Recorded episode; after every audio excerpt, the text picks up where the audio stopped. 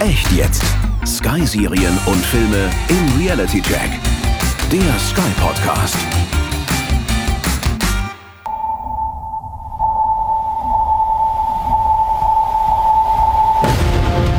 Wir müssen ihn stoppen, bevor er amerikanische Gewässer erreicht.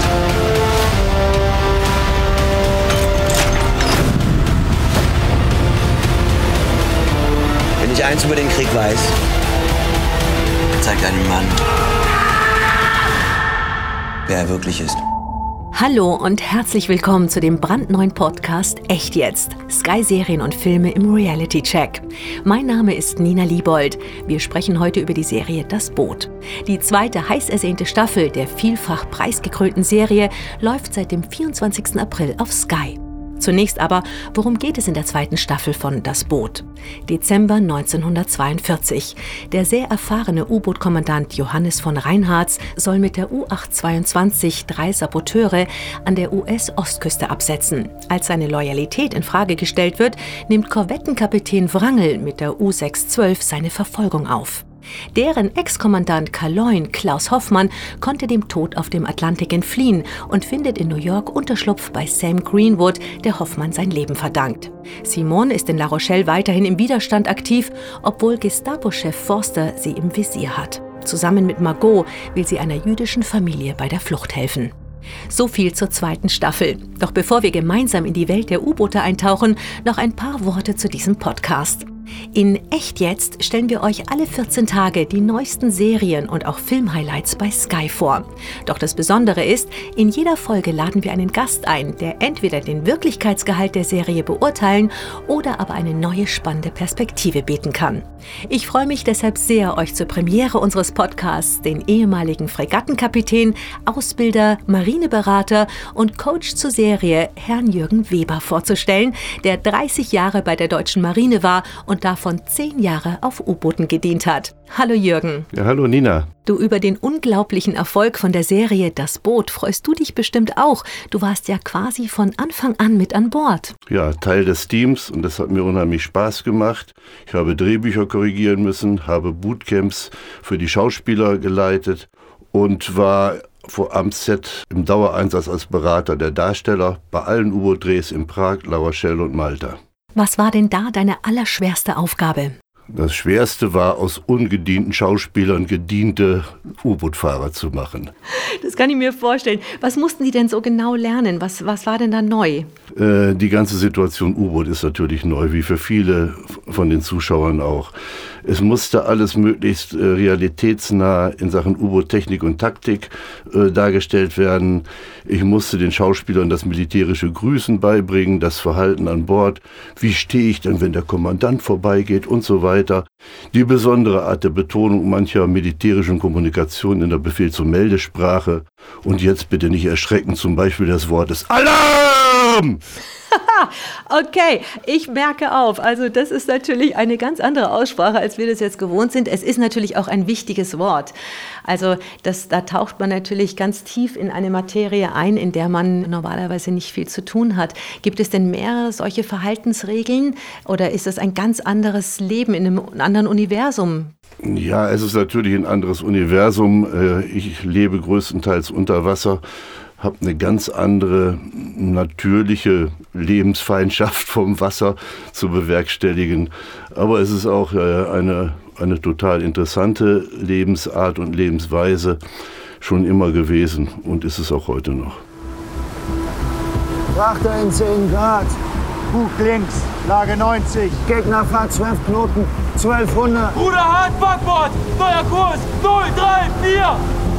Rohr 1 und 2 klar machen zum Überwasserstoß. Rohr 1 und 2 klar machen zum Überwasserstoß. Zu, gleich, zu, gleich, zu, gleich und Start, entsichern und an die Wand. Vorne runter und vor. Rein, rein, rein, rein.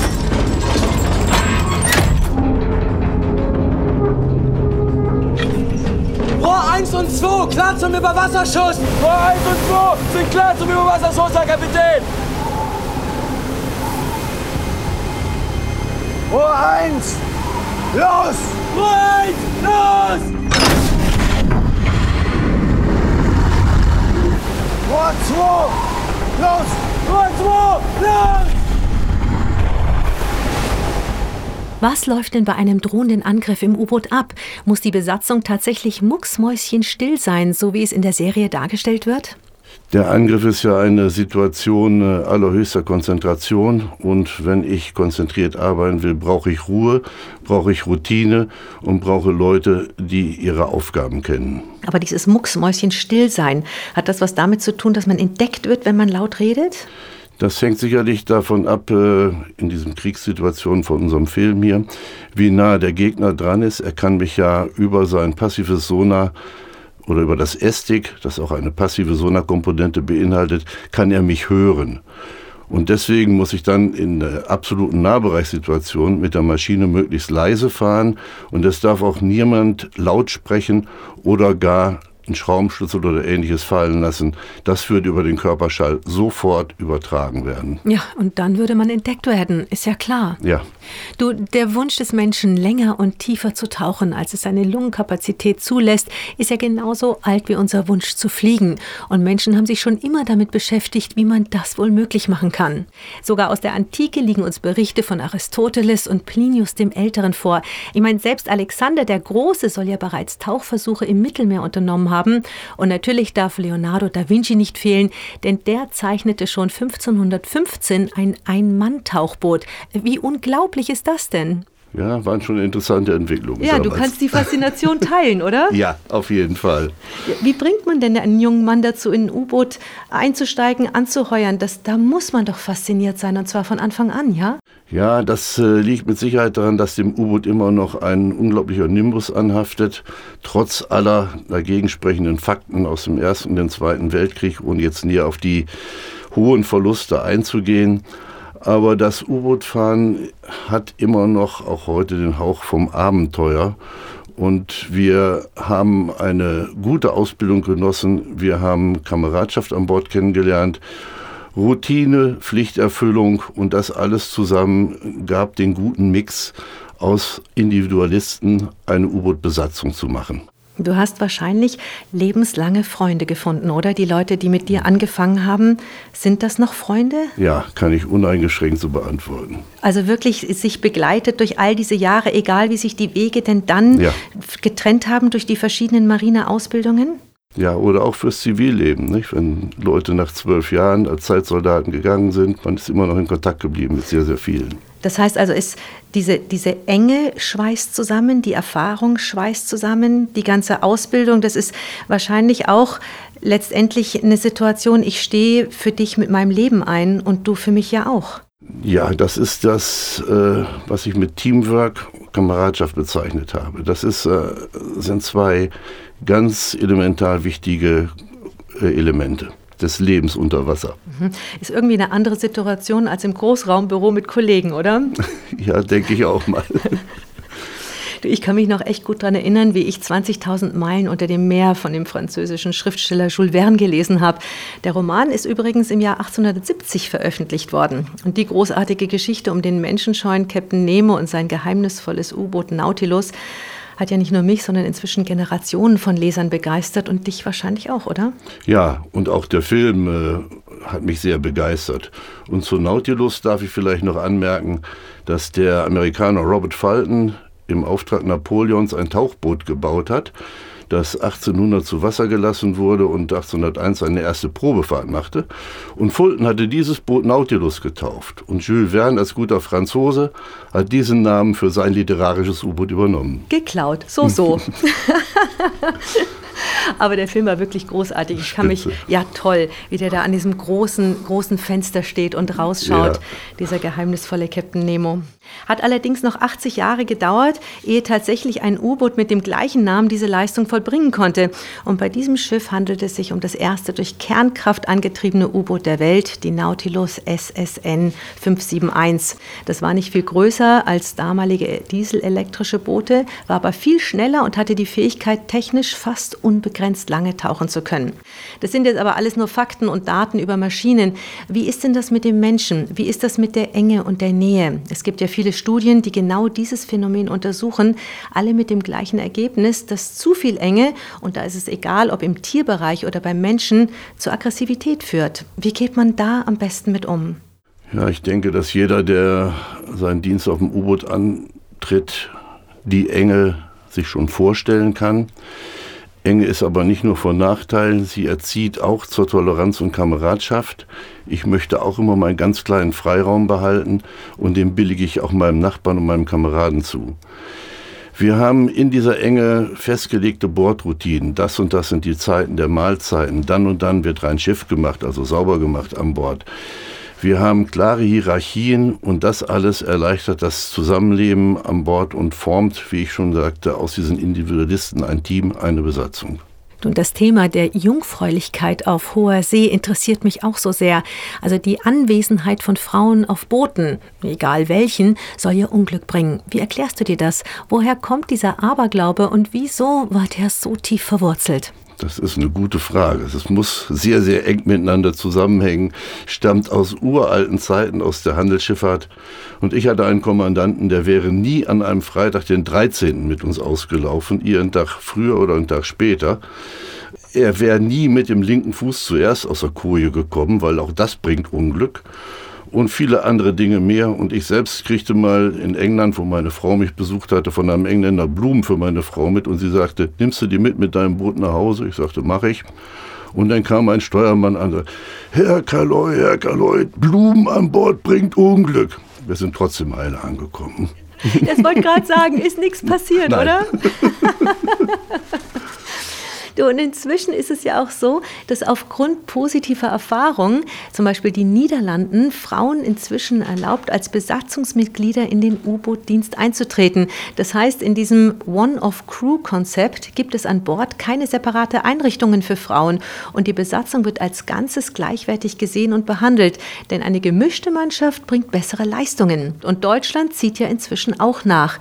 Wie würdest du das Thema Diversity im Zusammenhang mit dem Leben auf einem U-Boot sehen?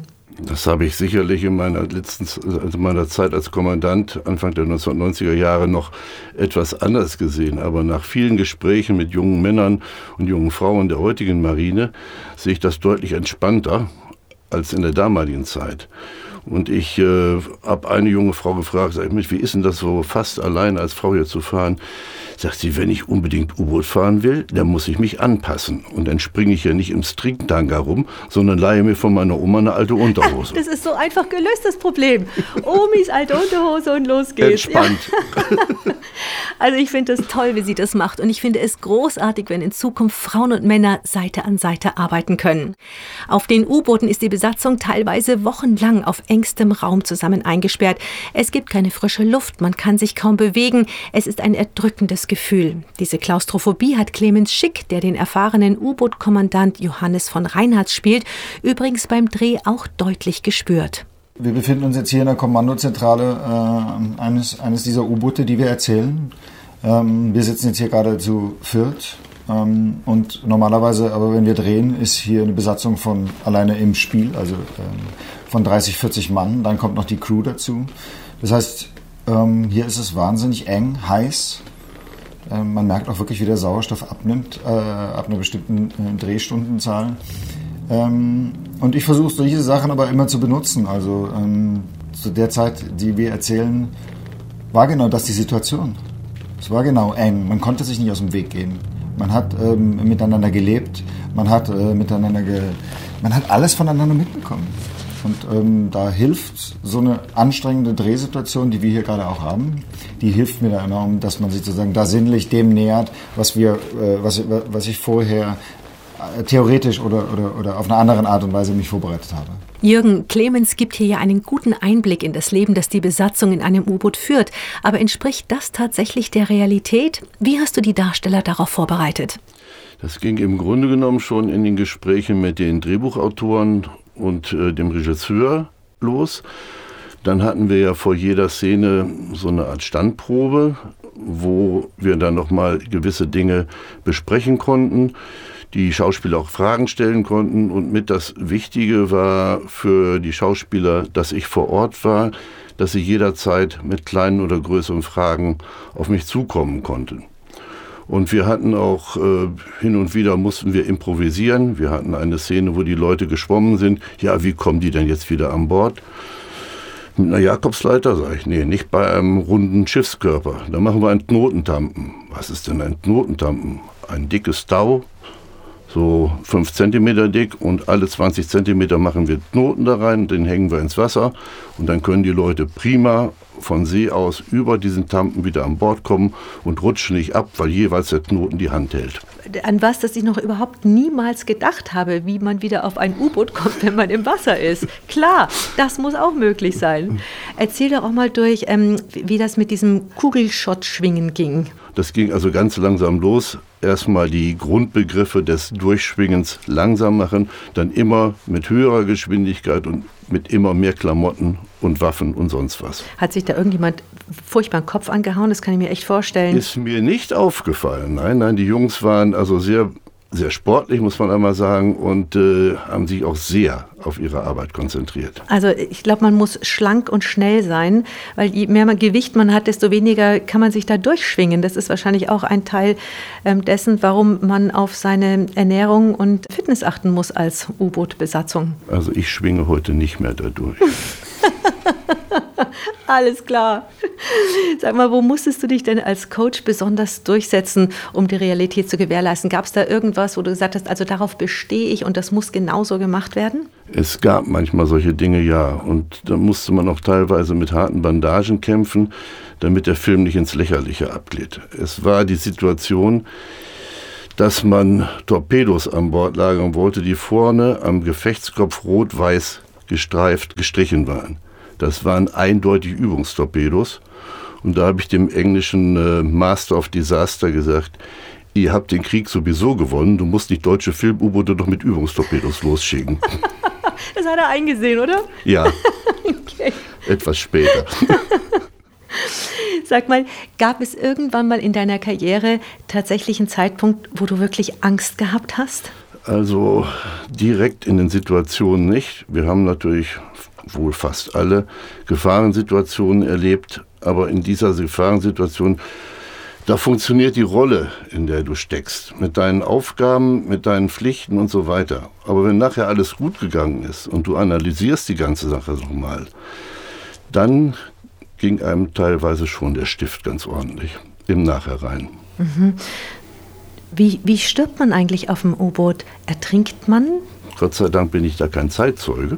Aber es äh, gibt natürlich die Situation beim Gefecht über Wasser, dass man Opfer wird eines Artilleriegeschosses und so weiter.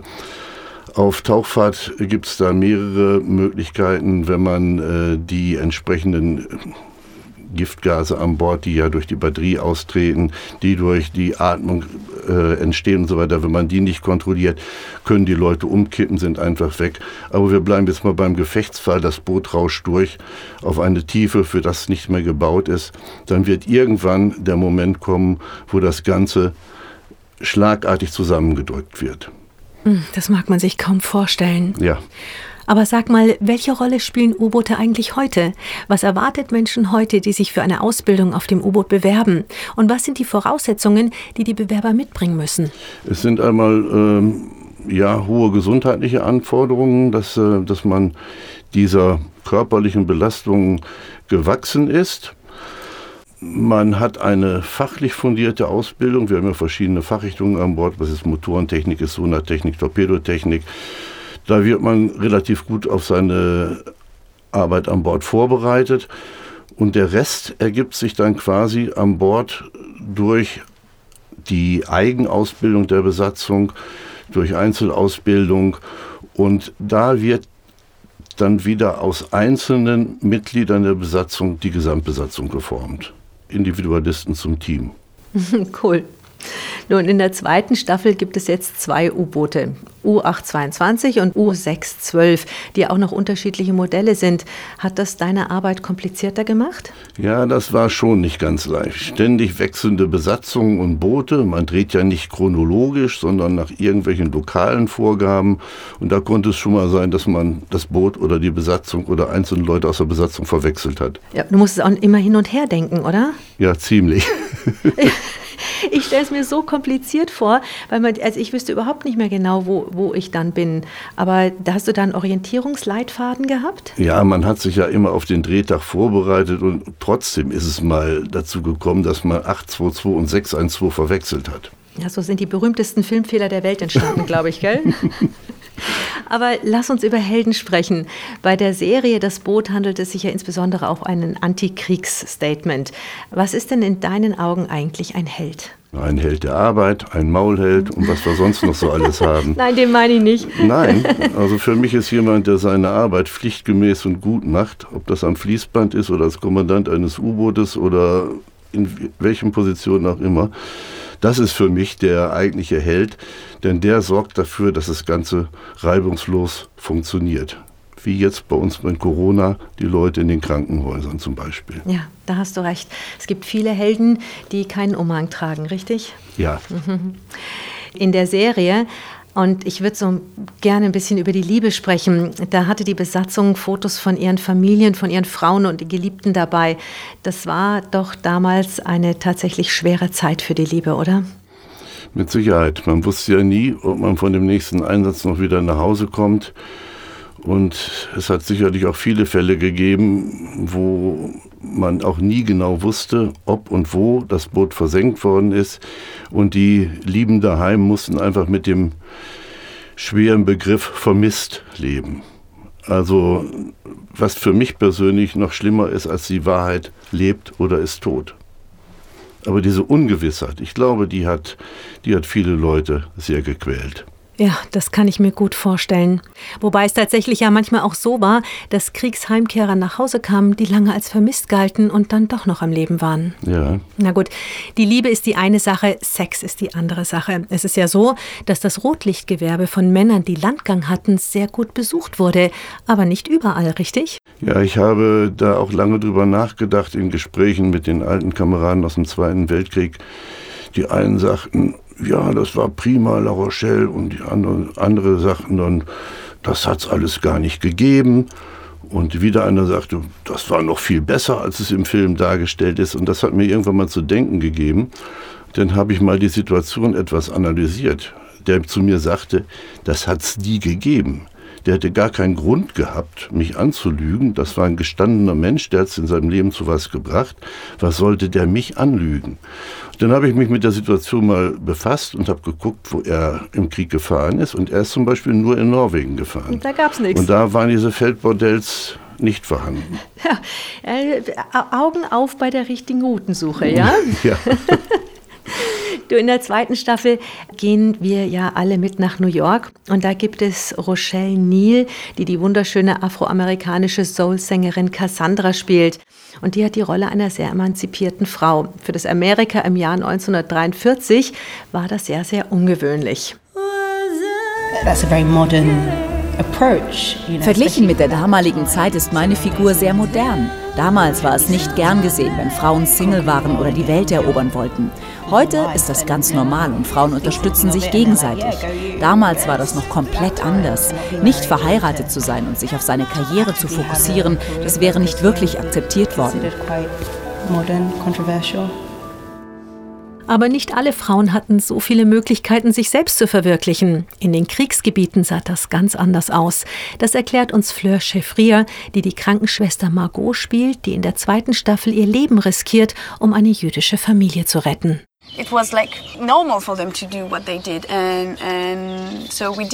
Es war normal für Frauen in der damaligen Zeit, dass sie das machten, was man ihnen sagte. Sie haben sich selten beschwert. Ich habe viele Bücher gelesen und mir Filme über diese Zeit angeschaut, um das wirklich begreifen zu können. Margot arbeitet als Krankenschwester und rettet Leben. Es ist ihr egal, ob sie Deutschen, Nazis, Franzosen oder Juden hilft. Sie riskiert ihr eigenes Leben und wird selbst zu einem Soldaten. So erging es vielen Frauen während des Krieges. Of course, because she's like in war. She became a soldier in a way, as many women did in the war. Damit hat der Krieg aber auch zur Emanzipation beigetragen, weil die Frauen ja alle auf einmal arbeiten mussten, richtig? Ja, sie mussten ja die Männer ersetzen, die nicht mehr in den Munitionsfabriken arbeiten konnten, weil sie im Feld waren oder auf See waren. Und ich kann mir gut vorstellen, dass diese Arbeiten, die die Frauen dort verrichteten, ihnen selbst auch eine gewisse Routine für ihr Leben gaben und sie damit auch eine, eine, eine Leitlinie hatten, an der sie sich entlanghangeln konnten. Sie hatten ja vielfach auch noch ihre Kinder zu versorgen, möglicherweise die Eltern noch und was weiß ich alles. Mhm. Oder die Frauen in Berlin, die Trümmerfrauen, die ganz Berlin wieder aufgebaut haben. Ja. Gut, im zweiten Teil der Serie will sich die U-822 nach Amerika absetzen. Sie wollen das U-Boot und auch die Verschlüsselungsmaschine Enigma den Amerikanern überlassen. Für alle, die es nicht wussten, ich übrigens auch nicht. Der Name Enigma stammt aus dem Griechischen und bedeutet wörtlich übersetzt Rätsel. Wie passend. Ging es da nur um diese Maschine oder um tatsächlich Schlüsselunterlagen? Es ging um die Maschine und aber hauptsächlich um die Schlüsselunterlagen. Äh, es hat ja etliche Fälle gegeben, wo Amerikaner oder Briten deutsche U-Boote aufgebracht haben und an die Schlüsselunterlagen gekommen sind. Und zwar so, dass die Besatzung dieser U-Boote das nicht mitbekommen haben. Ich weiß jetzt nicht mehr, wie viele verschiedene Möglichkeiten. Ich glaube, aber Tausende. Ja. ja also Was dann zu der deutschen äh, Arroganz führte, dass der Schlüssel nicht zu knacken ist. War er aber doch. Ja, alles, was von Menschen gemacht wird, kann durch Menschen verstört werden. Kann man knacken. Du, was waren denn damals die typischen Aufgaben für U-Boote und welche Aufgaben haben U-Boote heute in erster Linie? Im Zweiten Weltkrieg, vor allen Dingen in der Schlacht im Atlantik, ging es darum, möglichst viel Nachschub aus den USA nach England zu versenken. Es waren also Geleitzugschlachten, weil die Konvois in Geleitzügen organisiert waren. Das heißt, ich hatte eine ganze Menge an Schiffen, die als Handelsschiffe fuhren und die durch einige Kriegsschiffe gesichert wurden. Und das war halt die Aufgabe der deutschen U-Boot-Fahrer, den Handelsschiffsraum zu versenken. Und heutzutage ist es eher ein Observierungsmaßnahme. Ja, ja, kann man mhm. so sagen. Wir haben heute sehr viel ähm, Aufklärung in unseren Aufträgen. Die Boote sind ja auch mit digitaler Technik gut ausgestattet und können also das, was sie in See hören oder sehen, auch digital gleich abspeichern. Und es kann in Datenbanken dann zugeordnet werden, zu welchem Schiff, welches Geräusch, welcher Sonarfrequenz gehört und so weiter und so fort. Eine ganz interessante Komponente ist aber für mich auch diese Sache in Sachen Pirateriebekämpfung. Wenn zum Beispiel, sagen wir mal, Land wie Somalia einen deutschen Frachter nimmt und dieser Frachter als Pfand, als Geisel genommen wird, dann könnte man rein theoretisch ein U-Boot darunter schicken in die Bucht, wo dieser Frachter liegt man hätte Kampfschwimmer an Bord gehabt und die Kampfschwimmer verlassen das U-Boot durch die Kampfschwimmerschleuse und gehen dann an Bord zum Aufräumen. Zum Aufräumen. Damit rechnen die wahrscheinlich nicht. Vermutlich nicht. Du, über die Rolle der Deutschen im Zweiten Weltkrieg wird in allen Schulen gelehrt. Es geschehen große Aufklärungsarbeiten. Aber ist das genug, wenn man sich die politische Stimmung in Deutschland heute ansieht? Haben wir gelernt, für unsere Überzeugung zu kämpfen oder fangen wir an zu vergessen? Was meint Game of Thrones Star Tom Vlasia, der den Gestapo-Chef von La Rochelle, Hagen Forster, spielt, zu der politischen Bedeutung der Serie? Das Boot ist natürlich äh, in erster Linie eine Antikriegsserie, ja, also äh, aber für mich geht es vielmehr darum, ähm, Figuren zu zeigen, die in Situationen kommen, wo man sich entscheiden muss, wo man sich für oder gegen etwas entscheiden muss. Ähm, und das hat sehr viel zu tun mit, ähm, also mit jeder Zeit. Also das ist, es gibt ja, man kann es jetzt sicher nicht so eins zu eins übertragen, aber man kann sich schon fragen, wie würde ich mich in so einer Situation verhalten, wenn die Mehrheit äh, oder der, das, das offizielle Leben äh, politisch auf einer anderen Seite ist oder dagegen steht, hab, hätte ich den Mut, äh, mich dagegen zu stellen, hätte ich wirklich den Mut, aktiv was zu machen oder wäre es nicht viel leichter, einfach ein Mitläufer zu sein und nicht den Mund aufzumachen.